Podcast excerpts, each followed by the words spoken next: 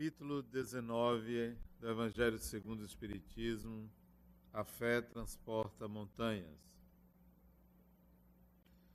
Quando ele veio até o povo, um homem aproximou-se dele, lançou-se aos seus pés de joelhos e lhe disse: Senhor, tem piedade de meu filho que está lunático e sofre muito porque cai frequentemente no fogo e na água.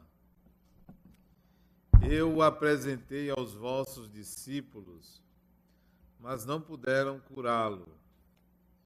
E Jesus respondeu, dizendo: Ó oh, raça incrédula e depravada, até quando estarei convosco? Até quando vos tolerarei? Trazei-me aqui essa criança. E Jesus, tendo ameaçado o demônio, ele saiu da criança que foi curada no mesmo instante. Então os discípulos vieram encontrar Jesus em particular e disseram: Por que não podemos expulsar esse demônio? Jesus lhes respondeu: É por causa da vossa incredulidade.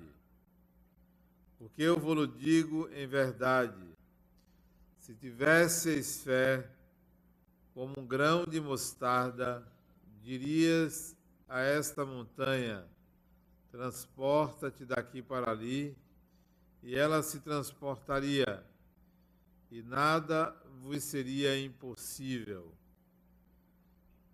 Mateus 17, 14 a 20. Comentários de Allan Kardec.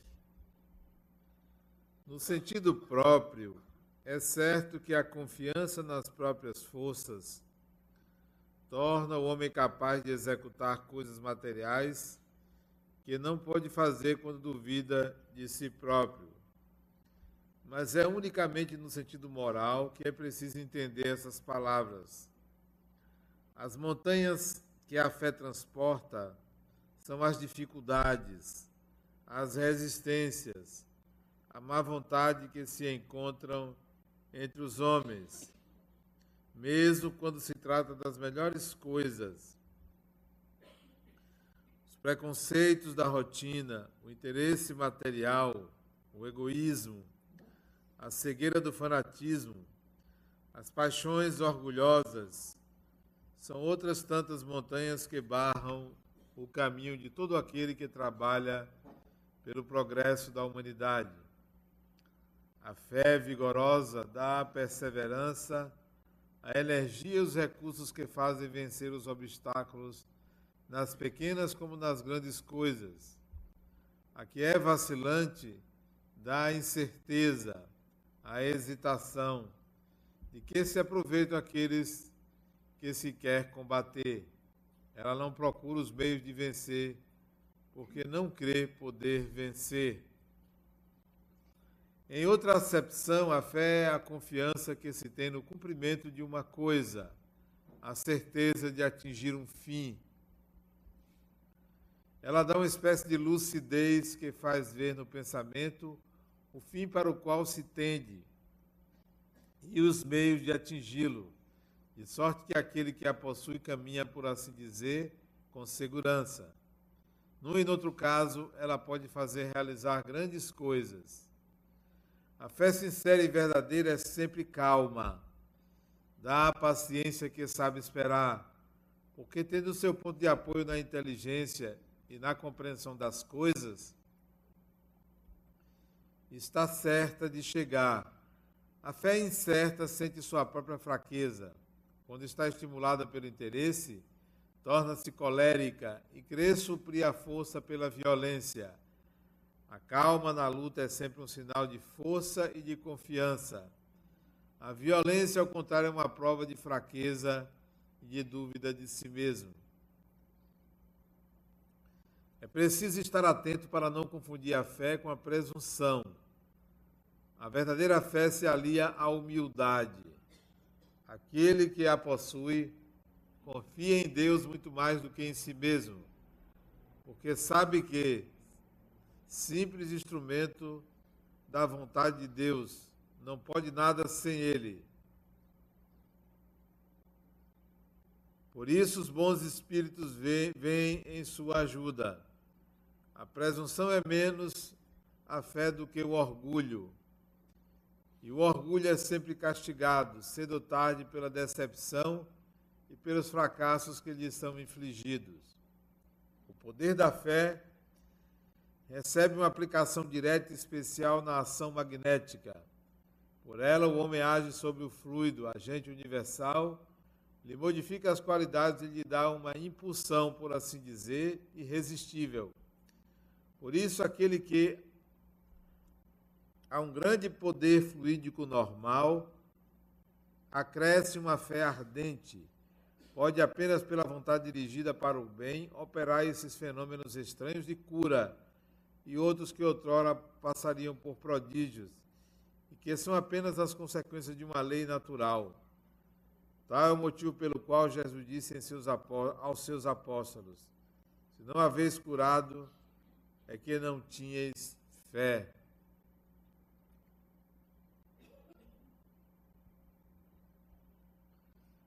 Aí está a nossa leitura sobre a fé transporta montanhas. A análise de Allan Kardec é por si só clara, suficiente para uma compreensão da subjetividade das palavras de Jesus, não carece de mais explicações.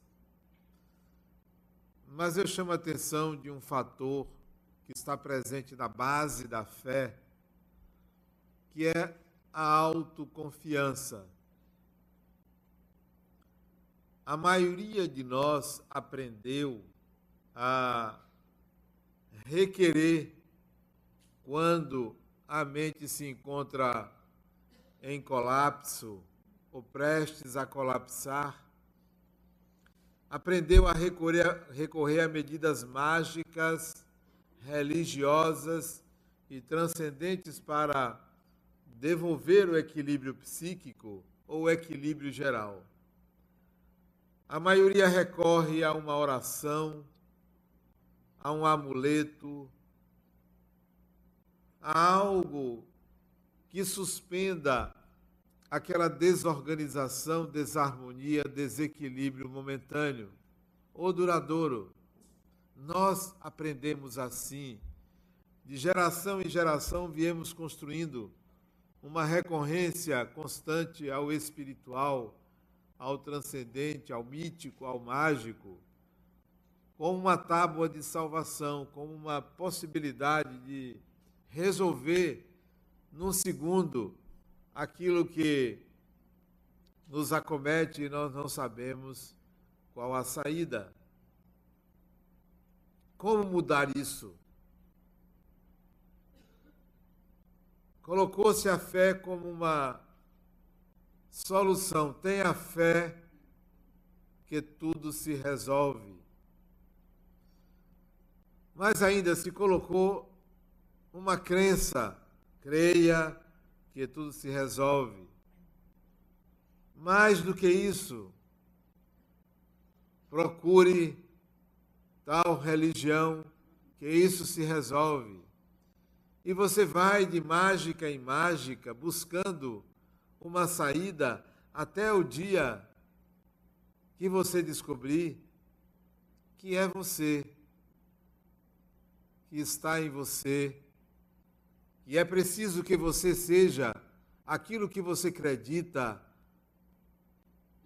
ao mágico, ao transcendente, ao religioso. Que você tenha a luz que você acha que o outro tem. Que você tem a divindade que você pensa que aquele outro tem. É você a salvação, se é que esse é o termo adequado, necessária, é você. Daí a autoconfiança. Ah, mas eu não confio em mim mesmo. Então, antes da fé, você precisa recuperar, se é que já teve algum dia, a confiança em si mesmo. Vem de onde a confiança em si mesmo? De onde é que surge? É Deus que dá assim de graça? Deus não dá nada de graça. Cobra tudo. Tudo. O maior cobrador que existe. Você pensa que é o SPC, Serasa? Não é não. É Deus. Maior cobrador que existe. Tudo dá e cobra de você o sacrifício de administrar, de conduzir, de modelar. Tudo, tudo cobra. Deus não pune nenhum espírito, mas cobra de todos eles responsabilidade. Então, como construir a autoconfiança, base da fé? Como? Teste. São testes. Experimente. Experimente. Será que você pode? Será que você consegue? Teste. Coloque a sua capacidade de realização em prática. Por exemplo, quando alguém precisar de alguma coisa, diga assim: eu quero que essa pessoa consiga. Não diga assim, eu peço a Deus que essa pessoa consiga. Diga, eu quero. Para você e para os outros. Eu quero ter saúde. Eu quero que Fulano tenha saúde. Comece a exercitar o seu querer. E você vai descobrir que boa parte do que você quer que aconteça não vai acontecer porque você não sabe pedir. Está vendo? Você pensava que ia dizer que boa parte não, não vai acontecer porque você ainda pede bobagens. É. Você ainda pede coisas como criança. Como criança. Pede coisas que não precisava pedir. Quer coisas que são fáceis de conseguir. Queira, mas é preciso saber querer. Nem tudo que se quer se consegue, porque não sabemos querer. Dizem que querer é poder. Não, querer não é poder. Saber querer é poder. Saber querer. Saiba querer. Eu quero. Uma vez eu queria que uma pessoa desencarnasse. Eu nunca vi um querer tão assertivo que não demorou 48 horas a pessoa desencarnou. Ou oh, coisa boa, né? Saiba querer. Saiba querer. Não é fácil porque os seus interesses geralmente estão envolvidos pelo egoísmo. Geralmente os seus interesses estão envolvidos pelo poder, pelo desejo de poder. Sabe a querer?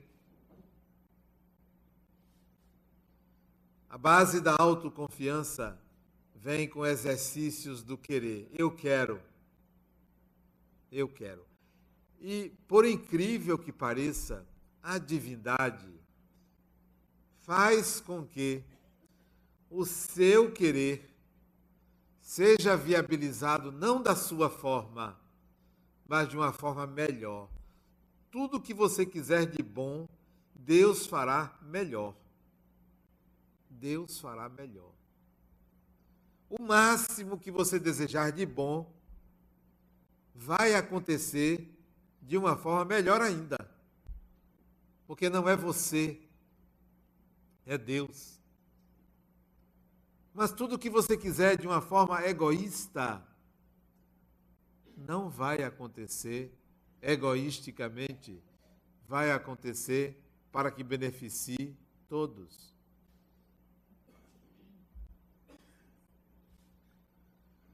A autoconfiança deve ser testada. Teste. Há alguns anos atrás, isso já fazem 15 anos, 16 anos mais ou menos, me procurou uma pessoa cujo filho estava com câncer. E ela me pediu para eu rogar aos espíritos que o curassem. E é claro, eu pedi aos espíritos, ela me pediu, eu pedi, mas diante do rapaz que tinha à época 14, 15 anos de idade, eu fui movido por uma compaixão muito grande, uma grande compaixão por aquela criança, aquele garoto. E naquele dia, naquele momento, eu, me foi revelado que ele tinha sido meu irmão.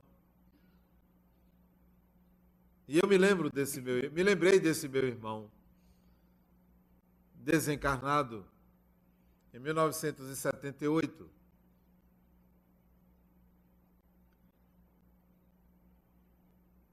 E aí eu disse: não, eu não quero a ajuda de vocês, eu quero que ele fique bom, eu quero que ele fique curado. Eu pedi por mim mas esse mesmo Espírito que me revelou que ele fora meu irmão, me disse: Mas está no processo dele ele viver essa doença e passar por algumas dificuldades com essa doença até desencarnar. Mas eu quero que o karma dele mude.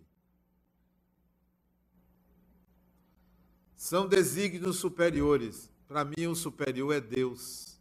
Eu quero que ele fique curado. Eu quero.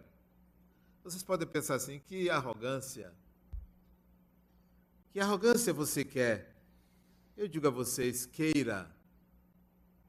Não está errado querer. Queira. E eu quis. E hoje ele tem 28 anos. Ainda tem sinais da doença, pequenos sinais, mas não é terminal. Pequenos sinais. Queira. Não foi eu que o curei, porque isso significa responsabilidade. Cada minuto sobre a terra, cada tempo nesse corpo implica em responsabilidade. A gente pensa que Cada ano a mais que a gente passa no corpo é um ganho, eu estou vivendo mais. Nem pense assim, porque o tempo lhe pertence, o tempo não é do universo, o tempo é do espírito, o tempo é seu. Você faz o que você quiser com ele, seja um ano no corpo, seja um ano fora do corpo, é a mesma coisa. Use o tempo. Não pense que passar 20, 30, 50, 80, 100 anos encarnado é grande coisa. Passar 100 anos desencarnado também é grande coisa. Então você morrer hoje ou daqui a 10 anos, resta saber o que você fez do tempo, do seu tempo, não é o meu tempo, porque eu uso o meu tempo. Teste o seu querer. Queira pequenas coisas. Eu queria que fulana engravidasse. Queira. Deseje. Deseje. Desejaria que meu, meu vizinho arranjasse um emprego? Deseje. Seja um desejador, uma desejadora do bem. E você vai começar a se apoderar da autoconfiança. É um apoderamento. Não é aponderamento. A gente fala aponderamento. Não, ponderar é outra coisa apoderamento. Você vai se apoderar da sua autoconfiança. É a base da fé.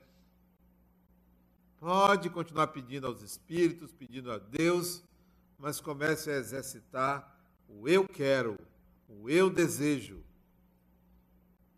No começo, não vai acontecer nada. Já sabe. Mesmo que aconteça, foi Sincronicidade. Sincronicidade não é casualidade. Não é casualidade. É sincronicidade. Se eu desejo uma coisa e acontece no começo, é sincronicidade. São eventos acausais que se conectam numa num ponto em comum. Deseje, queira, autoconfiança. Não aquela autoconfiança que lhe coloca na posição de melhor do que o outro. Esta não acontece. Autoconfiante que eu vou ganhar. Você vai ganhar, mas não esqueça que você vai perder. O espírito precisa perder, precisa ganhar e precisa perder. Você não vai ganhar sempre, você vai perder. Essa semana a pessoa disse, Adenal, eu vou fazer uma prova semana que vem. Eu estou nervosa, estudei tudo. Se você já pensou em perder? Ela tomou um susto. Já pensou em perder? Não, eu nem quero pensar nisso. Pois é. Enquanto você pensar em só ganhar, você vai ficar nervosa e ansiosa. Pense em perder. Você já pensou que se você perder, vai acontecer o quê? Nada. Você vai perder. Você vai ter que estudar mais para poder passar. Então, vá para a prova pensando em ganhar, mas tem um plano B antes da prova de se eu perder, só quer ganhar. O ser humano só quer ganhar. Então, eu tenho fé em Deus que eu vou ganhar. E eu digo, eu tenho fé em mim mesmo que você pode perder. Interessante isso, né? As pessoas acham que a fé resolve tudo, não traduzem as palavras de Jesus, pegam ao pé da letra. Ao pé da letra. Sim, a fé remove montanhas, mas as montanhas que estão dentro de você que lhe apequenam, apequenam. Pense que você é pequeno, então você vai continuar pequeno, não vai conseguir muita coisa. Então, autoconfiança na base da fé. Teste-se, queira, realize. Não paga imposto. Ainda não, porque do jeito que o país está na bancarrota, qualquer coisa ele está querendo cobrar imposto. Vocês já repararam? Parece uma paranoia. Tudo é um imposto, meu Deus.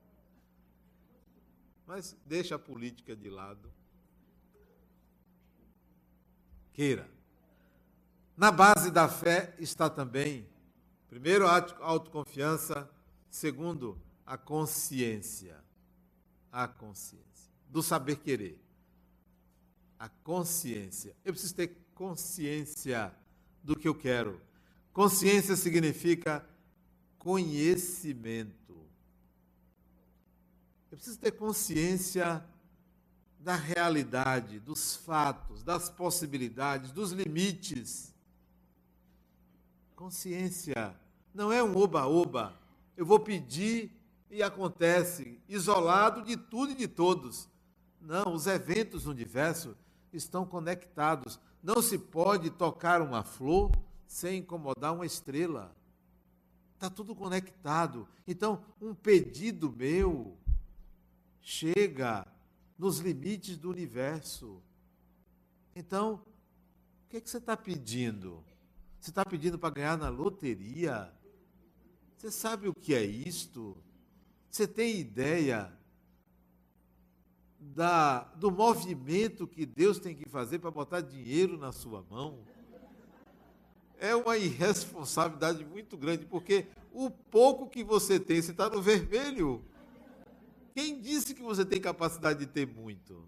Mas você pede a Deus querendo que Ele mova céus e terras para lhe dar o que você não é capaz de adquirir.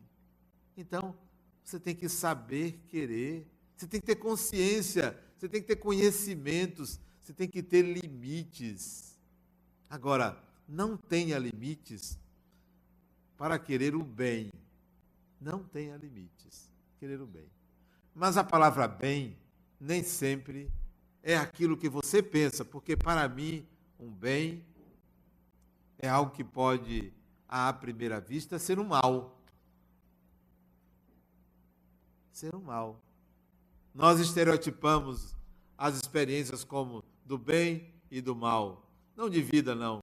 As experiências, elas são como são.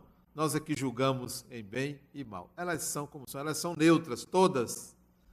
A mente consciente é que julga e estabelece um juízo de valor. É preciso que você tenha discernimento. O que é que eu quero? As minhas fantasias, eu, Adenauer, fantasio um bocado de coisa. Eu sou, eu sou uma pessoa que fantasio muito. Vivo num mundo de fantasias. Gosto de fantasiar, principalmente quando eu estou andando, eu gosto de fantasiar, pensar um bocado de aquilo que seria pueril para muita gente. Mas quando eu tenho que realizar, eu boto um exército de pragmatismo para as realizações. De pragmatismo. Mas é um pragmatismo que conta com o espiritual. Que conta com o espiritual. Porque para mim, encarnado e desencarnado é farinha do mesmo saco. Farinha do mesmo saco. Espírito desencarnado e encarnado é tudo igual, é gente. E tem pessoas que olham ou pensam nos espíritos como seres especiais ou demoníacos. Pessoas. Gente como a gente. Porque Allan Kardec perguntou aos espíritos o que eram os espíritos? A alma dos homens, isto é, dos seres humanos. Somos nós. Estamos lá, estamos cá. Então, qual a diferença? Ter um corpo de carne e não ter um corpo de carne? Dá no mesmo, porque é gente, pessoa, pensa, sente, tem vaidade, tem egoísmo, tem altruísmo. Então, pragmatismo com a dose de comunidade espiritual. A fundação é trabalho de espíritos encarnados e desencarnados, onde a maior parte é feita pelos espíritos encarnados.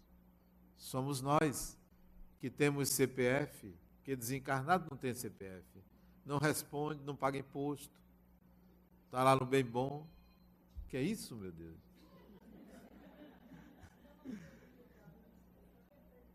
Não sabe desligar, né? É isso mesmo. É a idade. Teve um aqui quinta-feira também que ele não sabia desligar, ficou todo enrolado ali. É assim mesmo, é a idade. Então. É preciso que a gente entenda que conhecer não é se informar, é ter discernimento. Pense. Tudo que você lê, tudo que você ouvir, discuta, filosofe, converse com alguém, dialogue, para que você crie uma ideia sobre as coisas e não queira, de forma pueril, ter consciência do que você quer antes de pedir. Eu quero que meu filho passe no vestibular, mas se ele perder, vai ser uma oportunidade de diálogo, de contato. Eu quero que ele vença na vida, mas não depende de mim, depende dele. E vencer nem sempre é o que eu acho que deva ser o melhor para ele. É um espírito como eu. Hoje de manhã ele me deu uma lição, meu filho. Meu neto acordou esses dias ele está aí com a gente, acordou, eram seis e pouco da manhã. Eu passei pelo quarto dele e disse: Bom dia. Ele não respondeu, meu neto. Meu filho disse: Eu não ouvi você responder a seu avô. Meu neto fez assim. Acordou de mau humor. Deve ter tido alguma questão no mundo espiritual, né? Algum cobrador bateu a porta dele, não sei, alguma questão que ele acordou de mau humor. E não me deu bom dia. Como é? Você não vai dar bom dia ao seu avô? E eu, bom dia. Ele não respondeu. Digo, olha, eu vou descer. Quando eu subir, eu quero ouvir um bom dia. Desci e subi. Ele não me deu bom dia. Ele disse: Olha, eu vou sair e você vai ficar sem, sem o meu bom dia. Aí ele começou a chorar porque eu ia sair. Aí o pai disse: Você, ele só vai te pegar. Seu avô só vai te pegar se você der bom dia. Ele não deu. Começou a chorar, chorar, chorar. Vovô, vovô. Aí eu fiquei com pena, né? Avô. É para isso? Fui lá pegar ele. Aí meu filho se interpôs entre nós e disse: Não, você não vai pegar. Ele tem que aprender a dar bom dia. E ele chorava, uma chantagem. E eu doido para pegar o bichinho. Não, você vai dar bom dia. Ele chorando, balançou a cabeça. Vai ficar de castigo. Aí meu, meu filho botou ele de castigo. Tirou da cama, botou em pé. Num canto, você vai ficar aí. E ele, vovô, vovô, e fazia assim com a mãozinha, ó.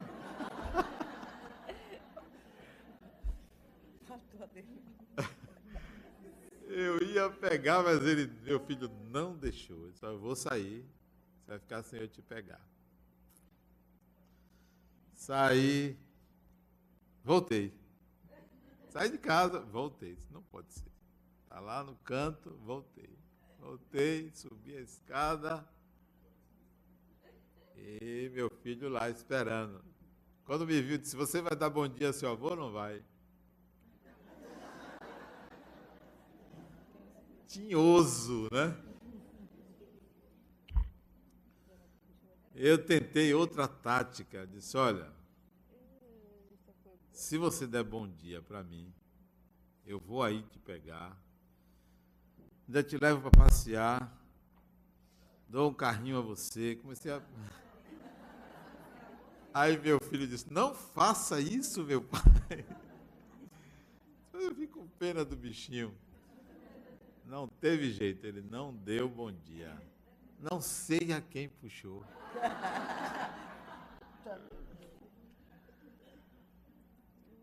Aí meu filho foi lá e disse: Você vai ter que dar bom dia a toda pessoa que der bom dia a você. Começou a conversar com ele, conversando chorando. Conversou, conversou, conversou. Eu fiquei assistindo.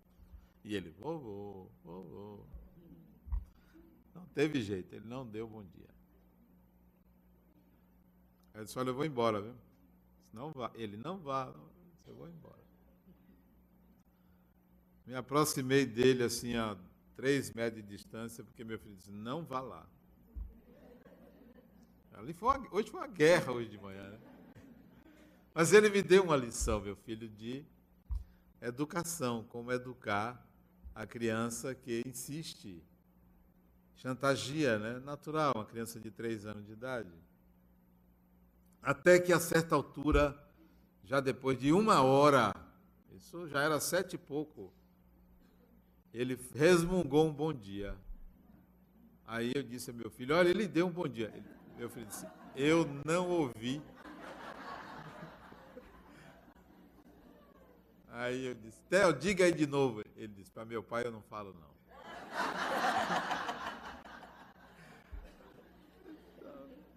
que isso? Você disse para mim, agora diga para ele. Não, digo para ele.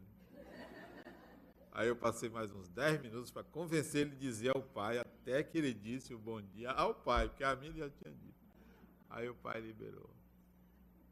Então, brincadeiras à parte, para descontrair isso, essa história, a gente está sempre aprendendo, sempre aprendendo, com as mínimas experiências, para que a gente tenha discernimento sobre o que queremos sobre o que é melhor para a gente, sobre o que é mais adequado para o outro. Porque na base da nossa fé tem que existir sabedoria, conhecimento, discernimento. Não é tudo que a fé vai resolver. E esse conhecimento inclui a consciência de como funciona o espiritual. Eu digo a vocês, o que eu vejo as pessoas pedirem ao espiritual, parece que resolve tudo. Nós construímos uma ideia de espiritual mágica, instantânea. Vai aparecer o milagre, nós construímos isso. E é preciso a gente entender os limites do espiritual. Até onde vai a ação de um espírito? O que, que ele pode fazer por a gente? E, imagine se você pudesse ajudar um filho. Você moveria céus e terras. Um filho, uma filha, se você tivesse um filho doente, você faria tudo para eliminar a doença enquanto a doença segue o seu curso educativo para aquele espírito. Mas você não quer nem saber se é educativo não, você quer curar. Nós somos assim e precisamos avaliar a pertinência ou até onde os espíritos podem fazer isto. Né? O outro, há muitos anos atrás, ele tinha só um pulmão o outro tinha sido vencido por uma tuberculose na adolescência e ele ficou só com um pulmão. E magrinho, respirava com dificuldade, mas ele foi vencendo. E já aos quarenta e tantos anos, veio uma pneumonia no único pulmão que ele tinha. Doentinho tal, mas a família dependia dele. Tinha casado, tinha três filhos, a família dependia dele. Até que a irmã dele pediu aos espíritos que o curassem. Levaram o pedido dela por merecimento dela, não por merecimento dele, à esfera superior, para ver se dava a ele um acréscimo nesta encarnação, para que a família não passasse tanta privação com a desencarnação dele. Foi dado a ele 15 anos a mais de vida. 15 anos. Curaram a pneumonia dele, resolveram, isso é fácil, os espíritos curarem o corpo, né? O difícil é curar a alma. Curaram o corpo, limparam o pulmão dele. Olha, ele vai ter mais 15 anos de vida. Viveu 17, 18 anos a mais. Até parece que os espíritos não sabem fazer muita conta, não. Se deram 15, por que desencarnou? 17, 18 anos depois. Não sabe fazer conta. Se era 15, era 15. Mas parece que há uma imprecisão matemática né, nessas questões. Então, há um limite para o que os espíritos podem fazer, depende de certos fatores, de reunir circunstâncias, necessidade de um, necessidade de outro. Não é assim uma mágica. Às vezes é melhor desencarnar a pessoa. Às vezes. Às vezes é melhor que você desencarne do que você ficar encarnado. E tem gente que quer desencarnar e não desencarna. E tem outros que não querem desencarnar e desencarnam. Então, há limites para o espiritual. A sua fé deve conter um pouco de percepção das necessidades pessoais e coletivas, porque nós não vivemos isolados uns dos outros. Então tem que ter discernimento. Quando um pedido seu não for concretizado e você vê que foi exatamente diferente ou oposto do que você quis, aconteceu, não diga assim, foi Deus que quis, porque não tem nada que Deus não queira. Pense assim, o meu pedido era incipiente, o meu pedido era pueril, eu ainda não sei pedir, eu ainda não sei mobilizar o universo a meu favor. Quando você pensa no bem, o universo conspira a seu favor. Conspira, é uma conspiração. As coisas se mobilizam para atender necessidades pessoais, porque as necessidades pessoais ou as necessidades daquela pessoa importam para muita gente. Então, você vai aprendendo a manipular e é, modelar o universo. Então, saiba querer. Essa questão do saber envolve uma consciência de ser espírito. Eu, hoje de manhã, quando eu estava andando, todo sábado eu ando 8 quilômetros. Quando eu estava andando, fiquei pensando, eu vou escrever um livro para pessoas que já têm consciência de que são espíritos. E vou botar no prefácio. Oh, se você não tem essa consciência, não leia não. Pode parar. Vá ler primeiro Allan Kardec. Vá ler primeiro. Já leu? Vá ler agora. Vá ler em seguida toda a obra psicografada por Chico Xavier. Vá. Agora leia meu livro, porque eu quero escrever para os espíritos que já têm consciência de que são espíritos imortais, para as pessoas encarnadas que já sabem que são, que levam às últimas consequências essa consciência de que são espíritos imortais. Porque tem gente que não leva às últimas consequências. Sabe que é espírito imortal, mas na hora H fica assim: será? Tem gente que sabe que é espírito imortal e tem medo de espírito desencarnado. É, tem medo. Tem medo. Então não tem consciência. E eu queria que a fé estivesse depois dessa consciência e não antes. Depois. A fé. Allan Kardec colocou aqui, não sei se vocês se lembram que ele falou assim: a inteligência com a inteligência. A fé não descuida da lógica, não descuida daquilo que é discernimento, daquilo que é ciência. Então, vamos buscar essa consciência de sermos espíritos. Isso é fundamental para que o nosso querer se transforme em realidade, para que de fato a montanha se transporte daqui para ali. Autoconfiança, conhecimento, essa sabedoria, essa consciência de ser um espírito imortal. Se a gente não partir disso, nós vamos continuar indo ao centro espírita para que a mágica aconteça para que a mágica aconteça. E nós não somos mágicos.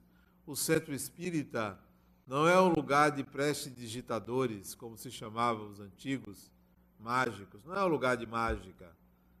Não é um lugar de milagre. O lugar de milagre é dentro de você. O milagre acontece dentro de você. O milagre é a sua existência. Esse é o grande milagre, é a sua existência. Então vamos tratar a fé com o seu devido valor. Quando alguém disser a você, só Jesus salva, diga que computador também salva. Tem uma tecla lá, salvar. Não é só Jesus, né? Tem uma tecla lá, salvar. Está lá escrito, Jesus, não é só Jesus. Computador também salva, né? É, celular também salva, né? Então não é só. Se alguém disser, olha, na Bíblia está a palavra de Deus. Então, se, se disser isso, diga não, não é só a palavra de Deus não está só na Bíblia, não. A palavra de Deus está, a palavra de Deus está escrita em tudo quanto é lugar.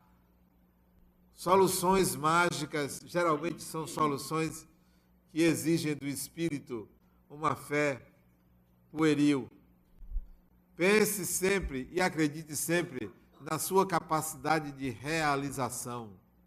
Se o ser humano se pautar nisso, ele consegue muito mais coisas do que ele imagina. Se você construir sua vida dizendo assim: eu vou conseguir isso porque eu vou trilhar tal caminho, eu vou estudar, eu vou trabalhar, eu sou capaz disso, eu, sou, eu vou conquistar aquilo, está de bom tamanho. Mas se você começar a usar o se, se, se Deus, se Deus, se meu pai, se minha mãe, se acontecer isso, se eu passar. Eu me lembro quando eu fui fazer um concurso há muitos anos atrás, só tinha uma vaga. Eu disse a todo mundo que estava dentro da inscrição: olha, essa vaga é minha. Disse mesmo, eu vou passar. Podem estudar, porque vai ser bom para vocês estudarem. Vai fazer bem. mas eu vou passar. Eram 200 candidatos, tá? 200 e poucos candidatos. E eu passei, a vaga foi minha.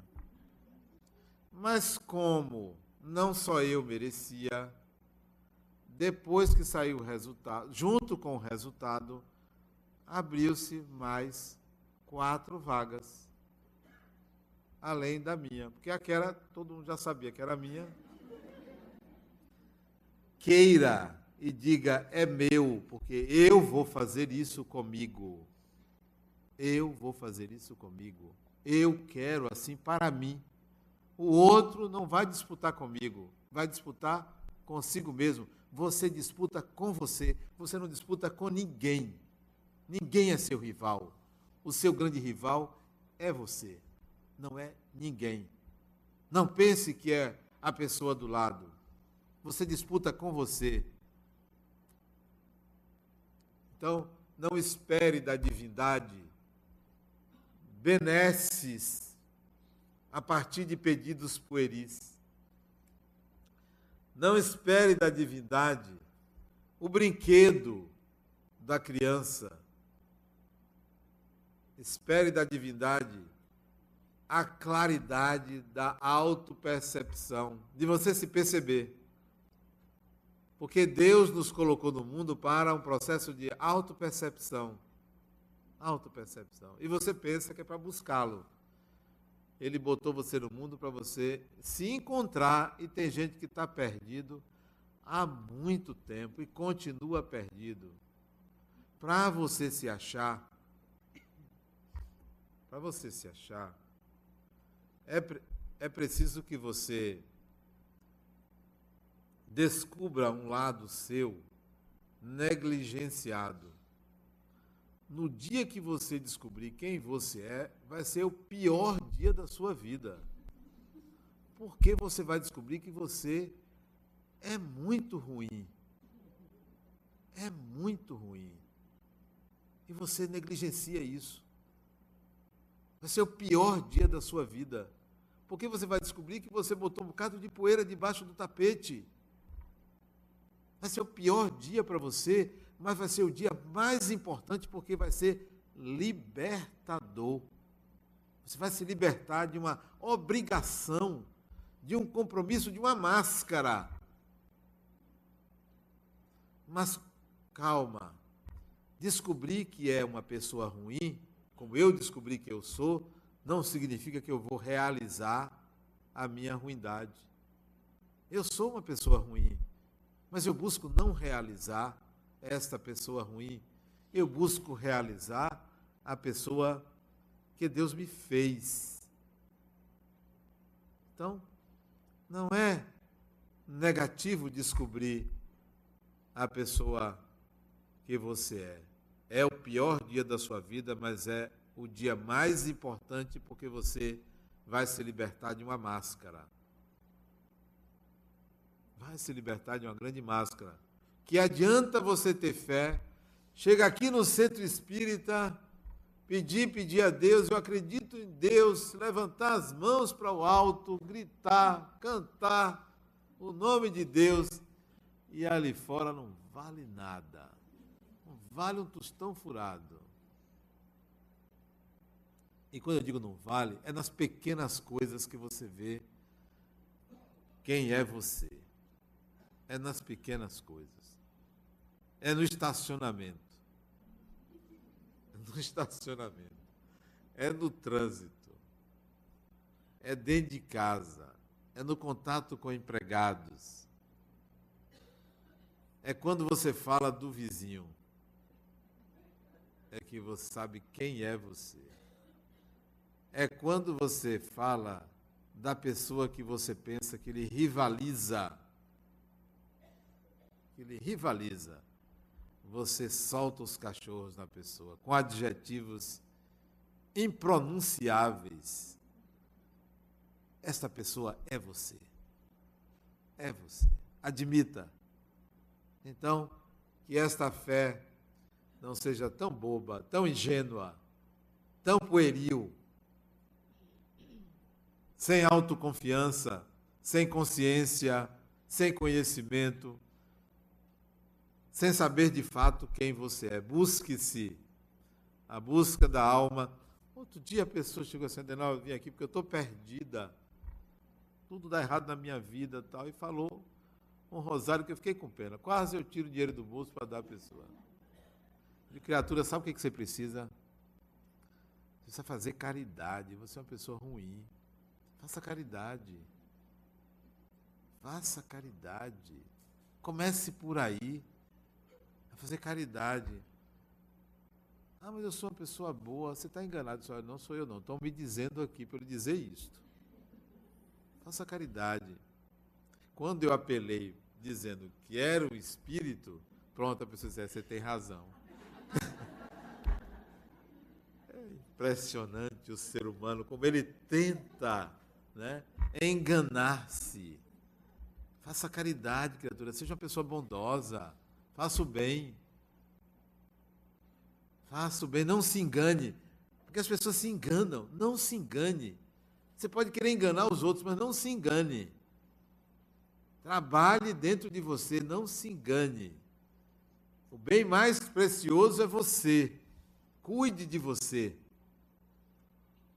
Faça como esse povo que está em pé aí, ó, tá? Querendo fazer o bem a vocês. O bem. Faça o bem. Remova as montanhas da indiferença, da ingenuidade, da incipiência e conscientize que somos todos espíritos imortais. Muita paz.